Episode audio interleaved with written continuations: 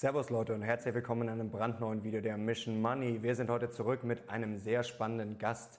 Er ist Jurist, Publizist und man kennt ihn natürlich als Journalisten und als Fernsehmoderatoren. Er war von 2000 bis 2003 stellvertretender Vorsitzender des Zentralrats der Juden in Deutschland und auch Herausgeber der Wochenzeitung Jüdische Allgemeine. Herzlich willkommen, Michel Friedmann. Guten Tag. Herr Friedmann, ich habe vor kurzem gelesen, dass Sie gesagt haben, die Meinungsfreiheit sei natürlich ein sehr hohes Gut, sie dürfe aber nicht über allem stehen. Wo hört sie denn jetzt, oder wo beginnt sie, gut, das wissen wir, aber wo hört sie vor allem auf?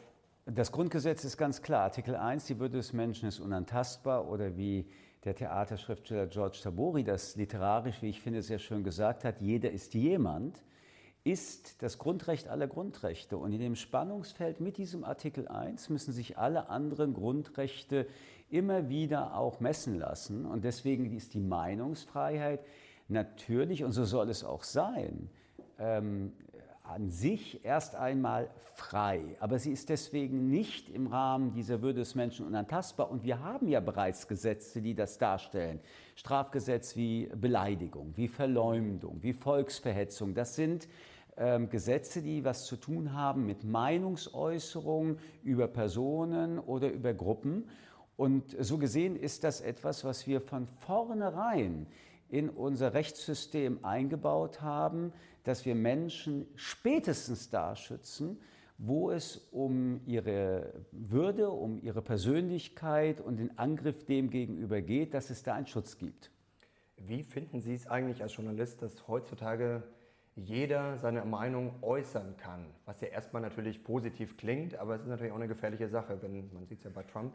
Also ich finde diese Frage relativ elitär. Ich bin auch nur ein Mensch und ich finde es vollkommen richtig und ich finde es übrigens wichtig, dass Menschen ihre Meinung äußern, aber ich äh, glaube, dass wir das dann zu verkürzt tun. Eine Meinung braucht immer auch eine Begründung.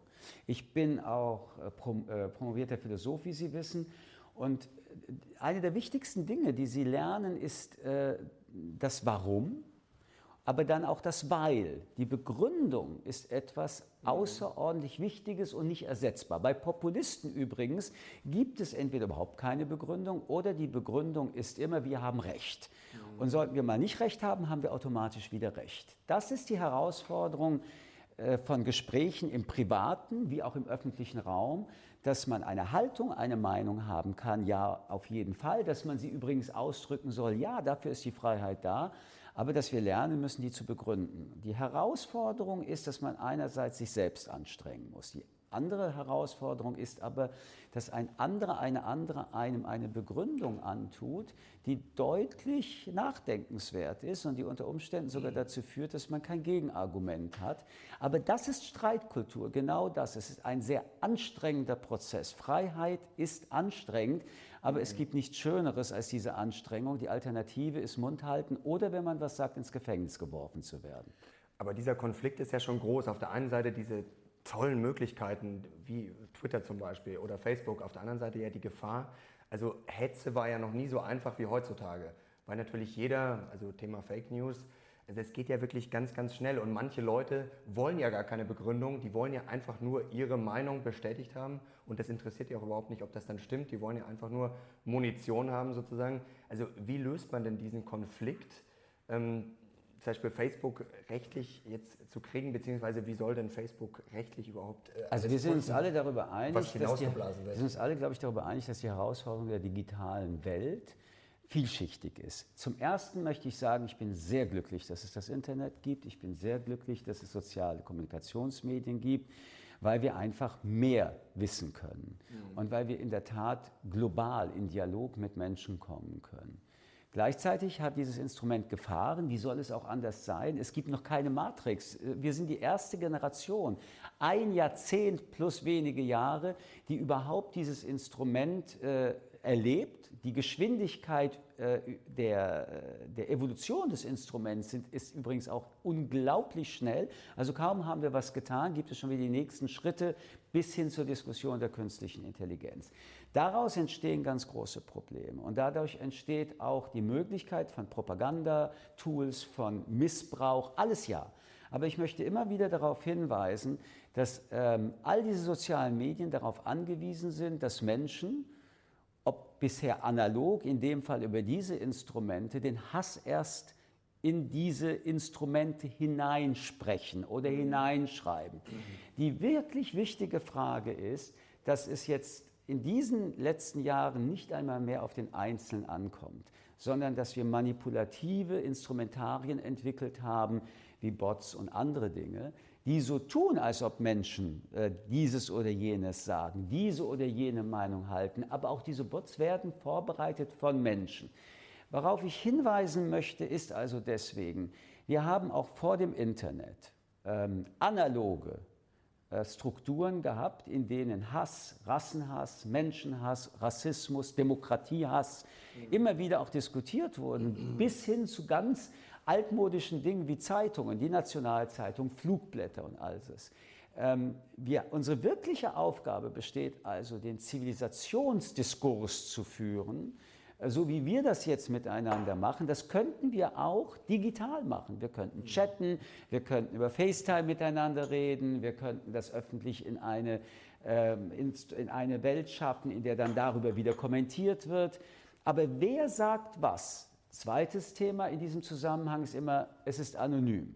Es ist aber nicht wirklich anonym. Wir könnten, und das tun wir mittlerweile, dort, wo Straffragen ähm, eine Rolle spielen, können wir schon die Leute identifizieren, die die Absender waren. Und anonym, äh, ich bin ja nun etwas älter als Sie, was glauben Sie, wie oft ich anonyme äh, Briefe, Drohbriefe, Schmutzbriefe, bekommen habe. Also Anonymität ist auch nichts Spezifisches des Netzes. Wir waren, das glaube ich, nur viel zu lange, was das Netz angeht, bereit zu sagen, irgendwie ist das ein rechtsfreier Raum, irgendwie ist das der Raum, wo alles möglich ist.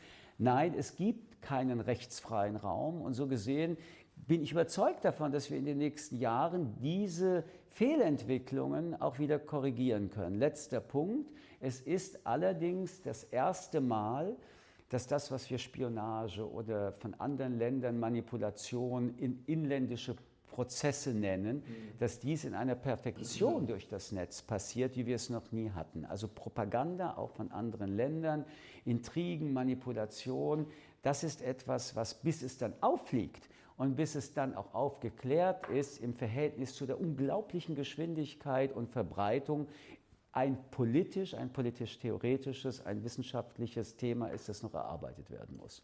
Woher kommt denn jetzt eigentlich das Gefühl bei vielen Leuten, das zeigt sich in Umfragen immer wieder, dass man angeblich seine Meinung nicht mehr frei äußern könnte in Deutschland? Also dieses Phänomen kenne ich seit ich hier lebe.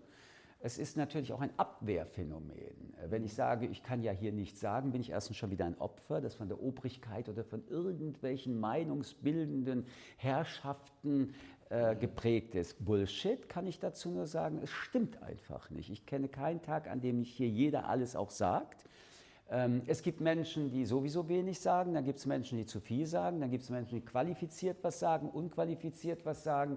Es gibt Menschen, die voller Vorurteile etwas sagen, es gibt Menschen, die das sehr differenziert sagen, aber gesagt wird alles und kann auch alles gesagt werden. Nur, wenn ich meine Aussage beginne also man kann ja hier eh nicht alles sagen. Und wenn ich jetzt sage, was ich jetzt sagen will, kriege ich Ärger und damit ist ja wieder bewiesen, dass man nicht alles sagen kann, bin ich a priori erstens Opfer, habe recht. Aber es stimmt nicht. Was man lernen muss, ist, du kannst alles sagen, aber du kannst dich doch da nicht gekränkt, beleidigt und als Opfer fühlen, weil jemand anderes darauf reagiert und zwar kritisch. Das ist der Diskurs. Wenn du dich in den öffentlichen Raum begehst, wenn du etwas sagst, wenn du Meinungen auch im politischen äußerst, dann ist die Tatsache, dass du Widerspruch bekommst, übrigens auch harschen Widerspruch, nicht der Beweis, dass man nicht alles sagen kann, sondern es ist die Voraussetzung, dass man in dialogischen Prinzipien in Demokratie aushalten muss, Rede gegen Rede, Kritik gegen Kritik, Meinung gegen Meinung. Und das ist etwas, was mit diesem äh, man darf doch nicht eh alles sagen, weil ich kriege Ärger, abgewehrt werden soll. Menschen müssen begreifen, und Sie sprachen ja von der Freiheit, dass die Freiheit immer auch die Voraussetzung ist des Zweifels, des Nachdenkens, des Infragestellens. Und das ist ein gegenseitiger Prozess. Ich finde das wunderbar. Und diejenigen, die sich als Opfer darstellen, kann ich nur sagen, entspannt euch ein bisschen. In Frage stellen ist ein gutes Stichwort. Viele haben in Frage gestellt, wie Ursula von der Leyen ihren Posten bekommen hat. Da haben sie ja sehr viele darüber aufgeregt. Auf der einen Seite ja, machten die Parteien oder auch die Regierungen oft nicht die beste Figur. Auf der anderen Seite haben Populisten Hochkonjunktur, Boris Johnson, Donald Trump, die AfD. Machen Sie sich Sorgen um unsere Demokratie? Alles, worüber wir diskutieren, ob AfD, ob Salvini, ob mhm. Orban, wenn wir über Rassismus, wenn wir über Judenhass sprechen, wir befinden uns in einer Demokratiekrise, weil letztendlich, was ist denn Rassismus? Rassismus ist äh, der Widerspruch zu Artikel 1. Die Würde des Menschen ist unantastbar. Und deswegen ist die AfD eine Partei, die nicht demokratisch aus meinem Blickwinkel ist. Es ist unstreitig, dass sie demokratisch gewählt wurde. Aber eine Partei, die demokratisch gewählt wurde, ist deswegen nicht zwingend eine demokratische Partei. Diese Partei hat ein USP und das ist Hass, Ausgrenzung. Wir kennen keine wirklichen Parteiprogramme für die wichtigsten Felder der Politik. Was wir aber wissen, ist, dass deren USP ist Ausgrenzung, Menschen aufeinander hetzen, menschenunwürdige Bemerkungen über Gruppen und Einzelne formulieren und so wie wir ja auch Bürger und Bürgerinnen, die die Grünen wählen, in dem Fall ist es mehr Ökologie oder die FDP Liberalität, Wirtschaftsliberalität oder die SPD, so hofft sie jedenfalls, steht noch für Gerechtigkeit, äh, zuordnen, einem Wähler, einer Wählerin sagen, also das hast du gewählt, müssen wir auch anfangen, die AfD-Wähler und Wählerinnen äh, so zu nehmen. Wir müssen äh, ernst nehmen, dass die AfD ernst meint, was sie sagt. Und ähm, diese Demokratiekrise, dass es anscheinend 20 Prozent in Deutschland, in anderen Ländern mittlerweile 30 Prozent teilweise Regierungsparteien gibt, die demokratiefeindliche Parteien sind, ist ernst zu nehmen. In Ungarn, und da sehen Sie ja, warum ich immer wieder sage, nimmt es ernst. Ähm, Herr Orban hat die Pressefreiheit eingeschränkt, die Wissenschaftsfreiheit eingeschränkt, ähm, alleine diese zwei Säulen von Demokratie sind, weil er Regierungsmehrheiten hat, weg. Dasselbe haben Sie in Polen. Ähnliches haben wir in Italien erlebt, wo dann auch noch ein stellvertretender Ministerpräsident und Innenminister in einer Sprache über Menschen gesprochen hat, die eindeutig nicht mit demokratischen Grundsätzen Würde des Menschen ist unantastbar vereinbar ist. Also ich mache mir Sorgen. Ich finde, das ist eine ernsthafte Krise der Demokratie. Aber dazu muss man vielleicht eine andere Perspektive noch einnehmen. Ja, man engagiert sich gegen die AfD. Aber die einzige wirklich demokratisch dynamische Veränderungsbasis ist, wenn die 80 Prozent, die nicht AfD wählen, endlich glänzende Augen wieder bekommen, wenn sie über Demokratie sprechen würden. Und wenn sie wüssten, was meinen sie denn Demokratie ist etwas Großartiges und in den Raum des politischen Diskurses ging und für Demokratie ihre einzelnen Elemente und das politisch übersetzt werden würden. Ich glaube, dass wir das in den letzten 20 Jahren äh, zu wenig getan haben. Ich glaube auch, dass Ihre Generation das als viel zu selbstverständlich annimmt. Ich glaube, dass das viel zu müde und viel zu leise ist, währenddessen radikale Seiten sehr laut und sehr motiviert sind wenn wir uns nicht auf den Weg machen und Bürger und Bürgerinnen überzeugen, warum das unantastbar bleiben soll, dann werden wir, weil wir versagt haben, unsere Überzeugung äh, in den Raum zu bringen und ihn wieder zu stärken, werden wir merken, wohin die Gesellschaft geht. Ich glaube, es wird schlechter für Menschen. Jetzt wird ja oft angeführt, früher war alles besser, gerade in der Politik. Sie sind ja jetzt schon ein erfahrener ein älterer Herr, Sie können es ruhig aussprechen, ja. Ähm, was hat sich denn jetzt wirklich geändert? War wirklich früher alles besser? Es werden dann ja immer angeführt, okay, früher gab es noch Typen wie Franz Josef Strauß, ähm, selbst Westerwelle war ja früher einer, der Klartext gesprochen hat. Mittlerweile wird ja immer gern angeführt, ja, die sagen nichts mehr. Also das, ist das wirklich so oder also ist das auch das einfach wieder klarste, eine Verzerrung? Das klarste Symbol äh, damit Menschen zu Recht sagen, da ist ein älterer Mensch, ist, wenn dieser Mensch sagt, früher war alles besser. Überhaupt nicht. Früher war nicht alles besser. Ähm, nehmen Sie alleine die Möglichkeit, dass wir jetzt alle älter werden. Medizin, Technik, Kommunikation. Nein, früher war, äh, war vieles nicht besser. Äh, und es ist auch nicht richtig, weil Sie das eben getan haben, aus meiner Sicht, dass wir uns über Personen und Persönlichkeiten so unterhalten, als ob, weil es drei, vier, fünf, sechs Personen gab, die äh, verschiedene Emotionen dann äh, als Berufspolitiker hervorgerufen haben, dass das das Asset ist. Es geht um Inhalte, es geht um Konzepte, es geht um eine politisierte Gesellschaft. Wir sind eine entpolitisiertere Gesellschaft. Aber wenn ich mir anschaue in den 60er, 70er, 80er Jahre, das war alles wirklich nicht besser. Im Gegenteil. Wir leben in einem Zeitalter von grundsätzlichen Umbrüchen, wie es aus meiner Sicht entweder nur durch Kriege, Bürgerkriege oder technische Revolutionen äh, stattfindet. Und die Tatsache der neuen Technologien einerseits, die ja auch Konsequenzen haben im Arbeitsleben, in äh, ökonomischen Fragen, in der industriellen äh, Produktionsfrage, die soziologische Umwälzungen haben, die aber auch Wissensumwälzungen im besten Sinne des Wortes haben. Ähm, wenn man überlegt, gleichzeitig, jedenfalls für Europa, dass wir die erste Generation sind, wo der demografische Wandel mehr als nur eine Statistik ist. Wir erleben in allen Bereichen, was das bedeutet. Junge Generationen, das sind mir, für mich Menschen unter 40, sind tatsächlich zwischen dem älter gewordenen Alten, die nicht so richtig alt werden, aufgrund von Medizin, aufgrund von Technik und aufgrund eines Landes mit exzellentem Sozial- ähm, Niveau, auch was medizinische Versorgung angeht. Und andererseits die Frage, wollen Sie Kinder haben? Wir sind in einer globalen Welt, in der wir übrigens immer waren. Ich war gerade in Venedig und habe mir diesen, dieses, dieses nochmal wieder einmal, dieses reiche Venedig angeschaut aus dem 16., 17., 18. Jahrhundert. Was war Venedig? Ein Ergebnis von globalem Handeln. Es waren halt nur Schiffe und ohne Motoren, aber die Idee, dass Handel immer weltweit stattfindet, ist nichts Neues. Aber was Neues ist, dass diese Globalisierung gleichzeitig äh, mit neuen Fragen zu tun hat, die wir nicht verdrängen können, beispielsweise China. China war noch vor 20 Jahren ein sehr armes Land. China ist heute das Land, das uns arm oder reich machen könnte.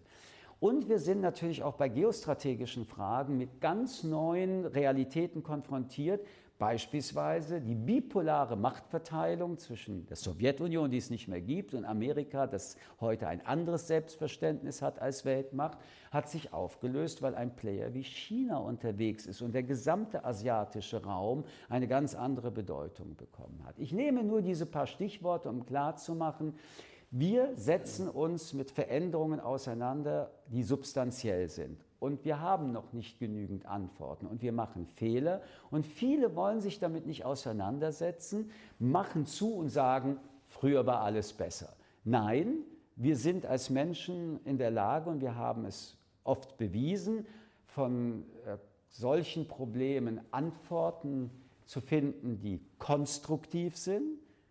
Wir haben auch erlebt, dass es dann Antworten gibt, die destruktiv sind. Es liegt an Ihnen, an meine Person, aber gerade auch an eben den Jüngeren, sich damit auseinanderzusetzen, Antworten zu suchen, zu experimentieren mit den Antworten, zu scheitern, wieder neue zu finden. Aber äh, ich wäre gerne jetzt 25 und würde mich mit diesen Problemen auseinandersetzen. Mhm. Kommen wir mal zu Ihrer CDU. Sagen wir, Sie sind ja noch in der Ich bin da Mitglied. Ist, Mitglied. Ich bin da also kein repräsentativer Funktionär, sondern nur einer der vielen Mitglieder. Ja. Aber Sie stehen der Partei am nächsten, so kann man es vielleicht sagen. Ich stehe Angela Merkel sehr nahe als Bundeskanzlerin, ja. Der Kollege Jan Fleischhauer hat äh, letzte Woche geschrieben im Fokus, wenn es noch Zweifel an der Nichteignung von Annegret Kramp-Karrenbauer für das Kanzleramt gab, dann hat sie diese jetzt ausgeräumt. Wer nicht klar redet, der denkt in der Regel leider auch nicht klar. Wie sind Sie denn jetzt mit der CDU zufrieden? Jetzt sagen wir, Angela Merkel, lassen wir vielleicht schon mal außen vor, blicken wir mal in die Zukunft. Wie ist die CDU da aus Ihrer Sicht aufgestellt? Also die CDU ist in ihrer jüngeren Generation äh, besser aufgestellt als manche andere Partei. Wir haben in der CDU Leute wie Jens Spahn. Noch einmal, ich will gar nicht jetzt beurteilen, wie man zu ihnen steht. Aber ich nenne einfach Namen. Wir haben Jens Spahn, wir haben äh, in Saarland äh, einen sehr jungen Ministerpräsidenten. Wir haben mit Herrn Günther einen jungen Ministerpräsidenten. Wir haben äh, Leute wie Herrn Amthor, wir haben Leute wie Herrn Zimjak. Und noch einmal, ich, ich äh, nehme diese Person nur in den Vordergrund, unabhängig davon, wie ich jetzt politisch das eine oder das andere, die eine oder die andere Person einschätze. Was ich damit nur andeuten will, es gibt in der Generation deutlich unter 50 nicht wenige, die bereits in Verantwortung sind und von denen man dann in die Debatte kritisch oder weniger kritisch auch umgehen kann. Ich bin immer primär Journalist und ähm, habe noch nie über Parteibrillen äh, solche Fragen beantwortet. Aber an der Spitze steht ja jetzt noch AKK. Wie finden Sie ich, denn? Ich komme darauf zurück.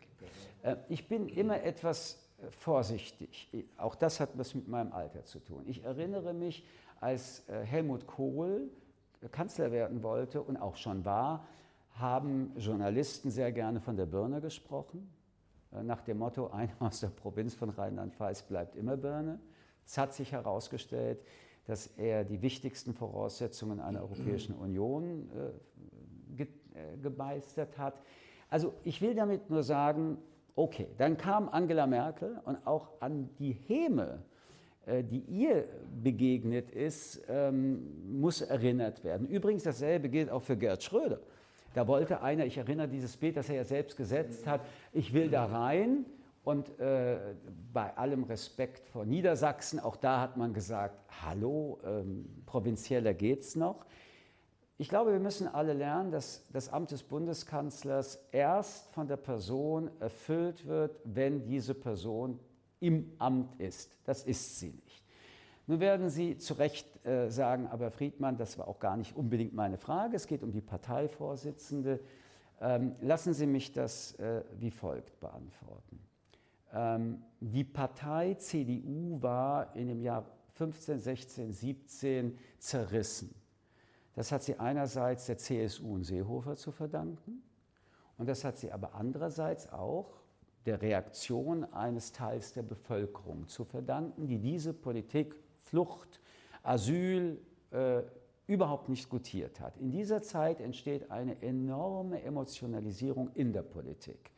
In dieser Zeit werden die persönlichen Angriffe auf Politiker und Politikerinnen untereinander wie aus der Bevölkerung, wie ich finde, nicht mehr erträglich. Sie sind dann eben nicht mehr im Rahmen eines zivilisatorischen Umgangs. Ich erinnere nur an Bildern, wenn Frau Merkel äh, in einigen Teilen des Ostens unterwegs war. Das ist nicht demokratischer Umgang. Selbst harte Diskussionen, wofür ich gerne stehe, haben denn doch, ich komme wieder darauf zurück, die Grenze ähm, der Würde des Menschen. Es geht nie um das Ob einer Diskussion. Jedes Thema ist möglich. Es geht um das Wie. Das nenne ich Zivilisation.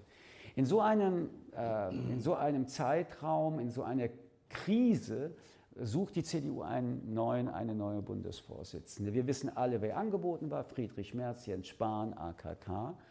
Und ich glaube, dass ähm, es richtig war, dass es Friedrich Merz nicht wurde.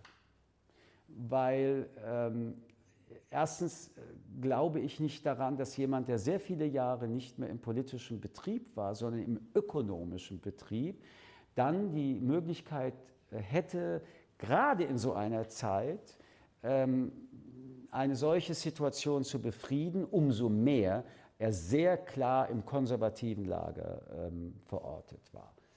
Äh, Annegret Kramp-Karrenbauer war in dieser Zeit äh, Generalsekretärin. Und Annegret Kramp-Karrenbauer hat als Generalsekretärin, wie ich finde, eine gute Figur gemacht. Sie ist, seit sie Parteivorsitzende wurde, sehr dünn ihre Mehrheit, äh, glaube ich, äh, verunsicherter, ambivalenter, äh, und weniger selbstsicherer, als ich es ihr gewünscht hätte. Sie macht auch Fehler. Und es wird jetzt an ihr liegen, ähm, zu zeigen, ob durch das Amt in einer Bundesregierung es dazu führt, dass sie selbst erstmal innerlich und äußerlich Statur gewinnt oder ob sie es dann doch nicht war. Sie hat vor kurzem was Interessantes gesagt. Ich verkürze jetzt mal. Ähm, sie meinte, Ihr ist der Fehler mal passiert, dass sie Klartext gesprochen hat, dann kriegt man auf die Mütze und daraus lernt man und dann sagt man erstmal nichts mehr. Aber äh, ich halte beide also Teile für falsch. Ich glaube nicht, dass das äh, eine Spitzenpolitikerin sagen sollte. Also sie das Problem ist ja immer, der Wähler wünscht sich ja Klartext, aber wenn er dann kommt, dann wird sofort draufgehauen. Ähm, das ist ja immer dieser Konflikt. Auf der einen Seite will man Typen, man will klare Kante und wenn sie sich dann hinstellen, die Politiker, kriegen sie, wie damals zum Beispiel auch Steinbrück, ähm, der ja nicht mal sagen durfte, dass er einen Wein trinkt, der äh, teurer ist als 5 oder waren es 7 Euro oder 10 Euro. Ähm, das kann es ja eigentlich nicht sein. Also das sind ja oft in dieser Medienlandschaft habe ich manchmal also das Gefühl, wieder, hängt man sich ich, gerne ich, an Kleinigkeiten Ich auf. widerspreche Ihnen. Also es ist auch ehrlich gesagt nicht die Aufgabe eines äh, Ministers oder Kanzlerkandidaten, mir zu erzählen, ob er gern Wein trinkt oder nicht. Und ich finde, das ist Pillepalle.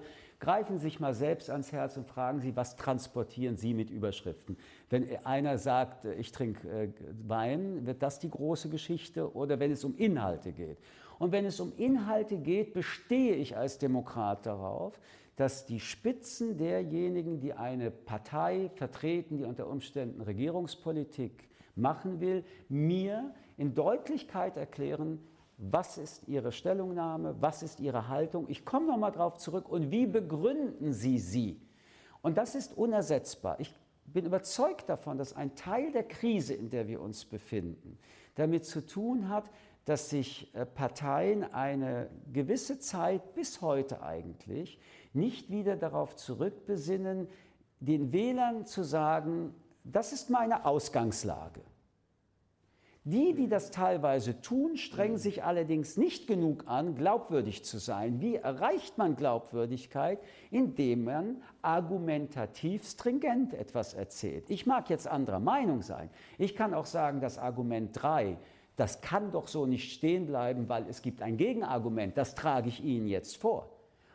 Das ist die politische Debatte, wie sie eigentlich stattfinden sollte.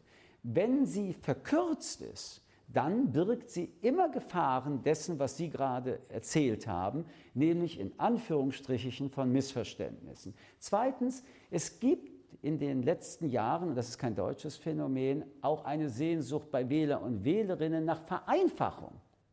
Aber vereinfacht geht das nicht, worüber wir hier zu diskutieren haben. Politik, überhaupt das Leben ist deutlich komplexer geworden. Übrigens nicht, weil früher alles besser war und heute komplexes Leben schwierig geworden ist. Nein, Komplexität ist nichts anderes. Wir wissen mehr, wir haben mehr Erfahrungen. Es sind Dinge, wo wir auch mittlerweile gelernt haben, dass alles mit allem zusammenhängt. Aber die Sehnsucht ist da. Und wenn Politik diese Sehnsucht befriedet, dann ist diese Form von Politikkommunikation eine gegenseitige Verflachung und Verdummung mit gegenseitigem Einverständnis.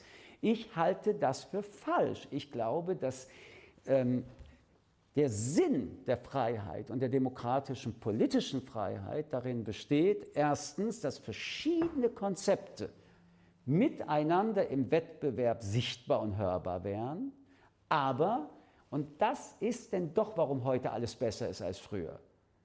Ich erwarte, dass man mir erklärt, warum. Und ich möchte, wenn ich etwas dann immer noch nicht verstehe oder ein Argument als schwach empfinde, in den dialogischen Streit gehen. Und die andere Seite muss das ertragen und ich muss das ertragen. Und wenn das politische Parteien etwas substanzieller machen würden, und nochmal, ich schließe uns gerade im, im, im Fernsehbereich da nicht aus und wir lernen müssen, dass wir das besser inszenieren und transportieren, dann glaube ich, würde man sich immer noch ärgern, wenn man in so einer Debatte mal einen Fehler gemacht hat.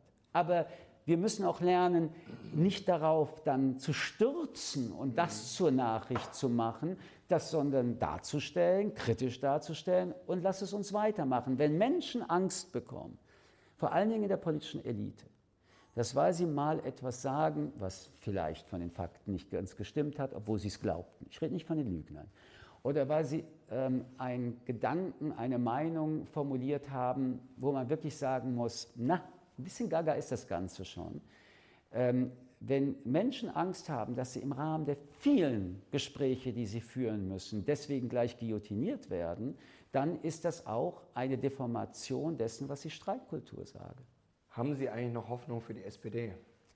Ach, wissen Sie, ähm, ich will Ihnen das jetzt in eine Art einordnen, die Sie vielleicht als übertrieben finden. Ich bin mit zehn Jahren nach Deutschland gekommen. Ich bin also in den 60er hierher gekommen. Meine Familie ist, äh, bis auf meine Mutter, meinen Vater und meine Großmutter, die von Schindler gerettet wurden, von den Deutschen umgebracht worden. Äh, wenn ich nicht grundsätzlich ein hoffnungsfroher Mensch wäre, würde ich in Deutschland bestimmt nicht aufgewachsen werden und würde heute auch keine Kinder erziehen. Was dagegen ist dann die Frage, ob die SPD äh, eine Zukunft hat, ob ich Hoffnung habe, natürlich, aber es liegt an ihr selbst. aber warum macht es so schlecht? Weil eigentlich die Themen wären ja, könnten ja besser nicht sein. Also soziale Gerechtigkeit. Das also eigentlich ähm, möchte man meinen, wären die Zeiten für die SPD optimal. Also warum kommt diese Partei überhaupt nicht an im Moment? Ich glaube, es gibt dafür mehrere Aspekte und auch das ist eben viel komplexer, als man sich vorstellt. Man muss sich daran erinnern, dass mit Gerhard Schröder und der Agenda 2010 und Hartz IV ein Bruch von sozialdemokratischer Grundpolitik stattgefunden hat, der andererseits sehr konstruktiv wiederum Arbeitsplätze und Konjunktur geschaffen hat. Das Problem dieser Entscheidung aber ist, dass sie von Anfang an und von vielen und je länger es dauerte, eigentlich nicht gemocht getragen wurde und dass es zu einigen Ungerechtigkeiten geführt haben musste, die natürlich dann irgendwann und irgendwie korrigiert werden. Aber das Grundgefühl bei Sozialdemokraten ist, das war nicht gut und diese Ambivalenz, also die einen sagen, das war nicht gut in der SPD, die anderen sagen, das war gut, ist eine große Irritation nach 10, 15 Jahren.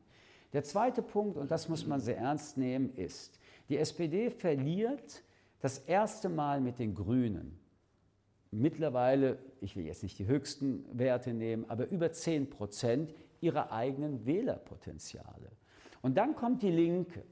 Das war mal sehr kritisch und zu Recht. SED, PDS, jetzt ist die Linke und Menschen vergessen gerne, also wir sind ja jetzt ein paar Jahrzehnte danach, auch die haben 10 Prozent plus minus von Wählern, die eigentlich früher, weil es keine Alternative gab, wenn du gesagt hast, ich wähle links, als die SPD Alternativen haben.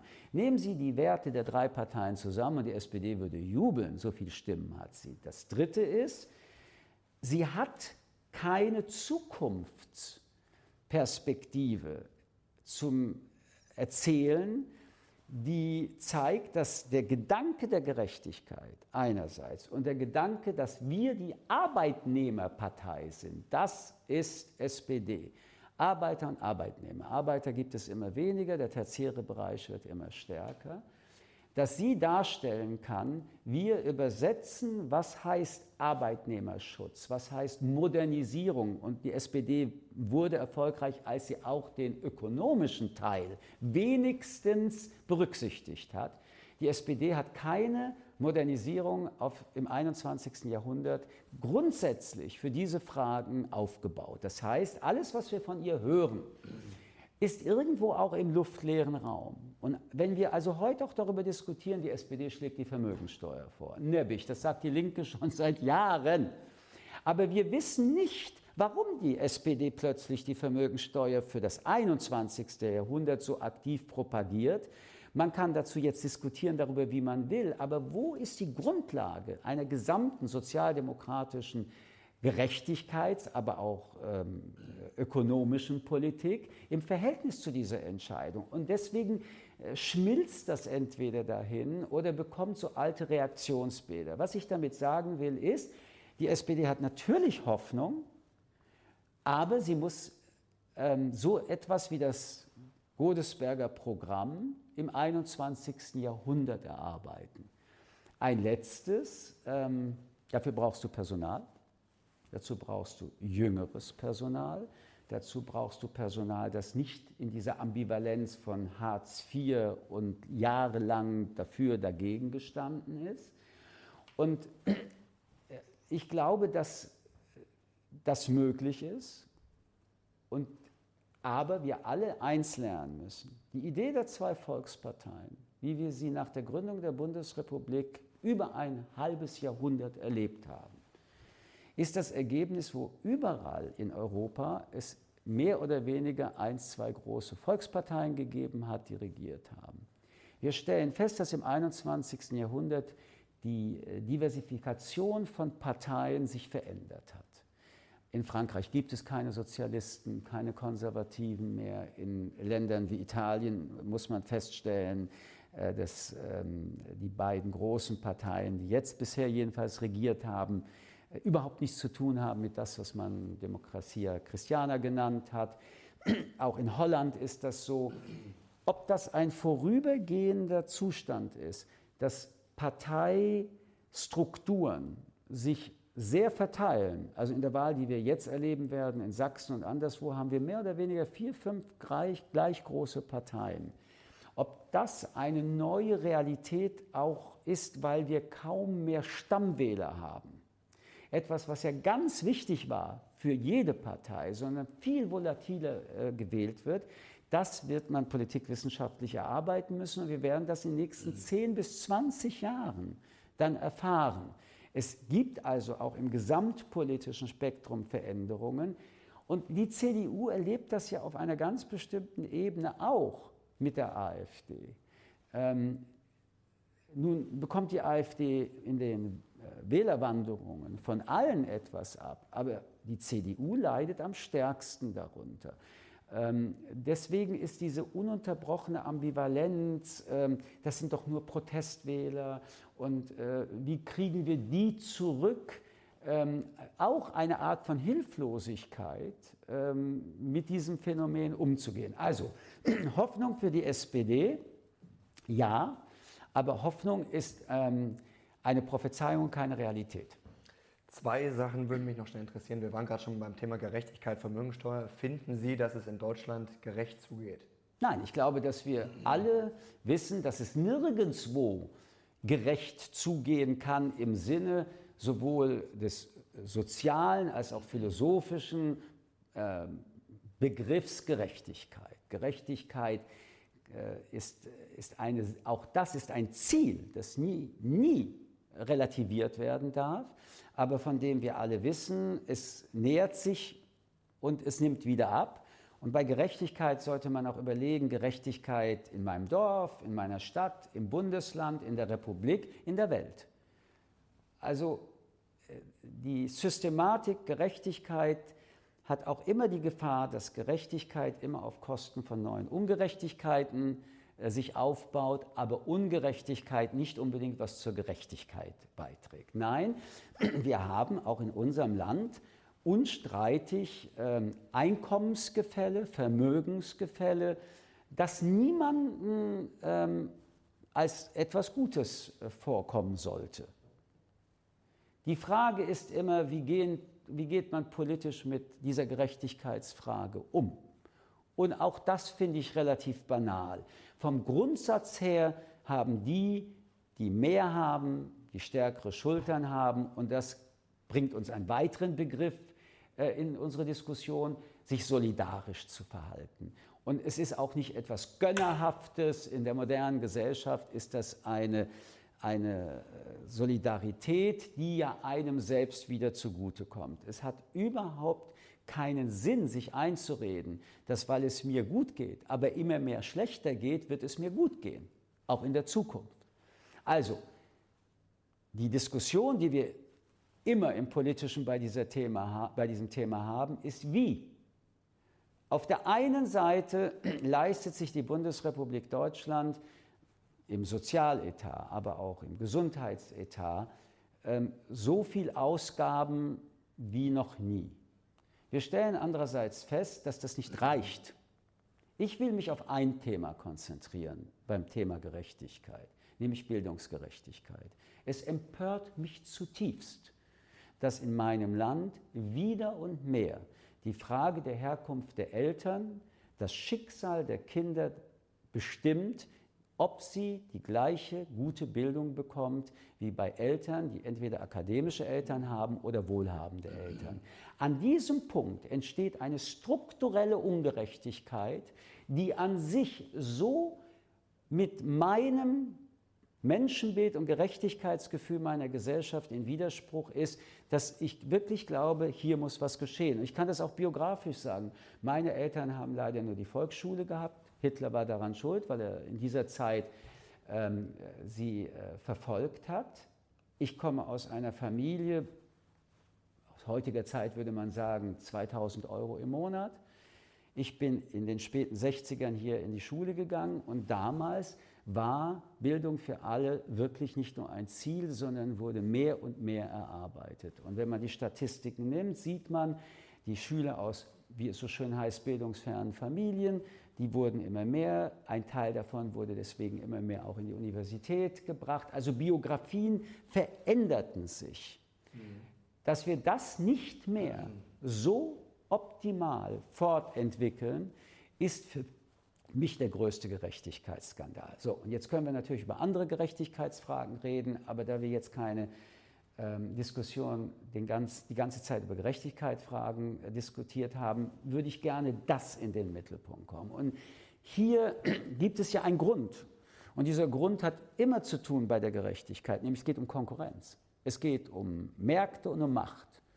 Das Zubilligen, dass junge Frauen genauso lernen dürfen wie junge Jungs.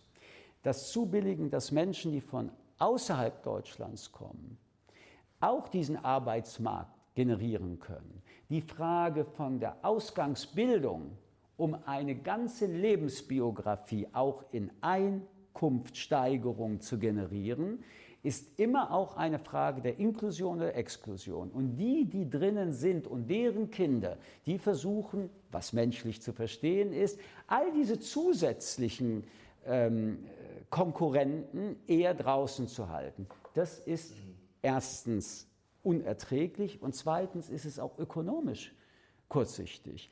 Diese Gesellschaft generiert am meisten Steuern, Wachstum, Zufriedenheit, ein Minimum an Sozialtransfers, wenn sie ihre Kinder optimal bildet. Was mich jetzt abschließend noch interessieren würde, ich habe den Kollegen Fleischhauer schon angesprochen, der war vor kurzem auch hier äh, bei uns vor der Kamera. Was mich ein bisschen schockiert hat, es kamen sehr, sehr viele Kommentare in die Richtung, gut, Kollege Fleischhauer provoziert gerne, das wissen wir beide, aber es kam sehr viel, er typischer Journalist, überheblich, arrogant. Äh, das Wort Lügenpresse geistert jetzt schon länger durch äh, die Medien auch oder dieser Vorwurf. Woher kommt das aus Ihrer Sicht und äh, was lernen wir daraus? Also erstens schätze ich äh, meinen Kollegen und Freund äh, Fleischhauer ähm, und ich habe überhaupt kein Problem, dass er ähm, sehr spezifische Interpretationen und Meinungen hat.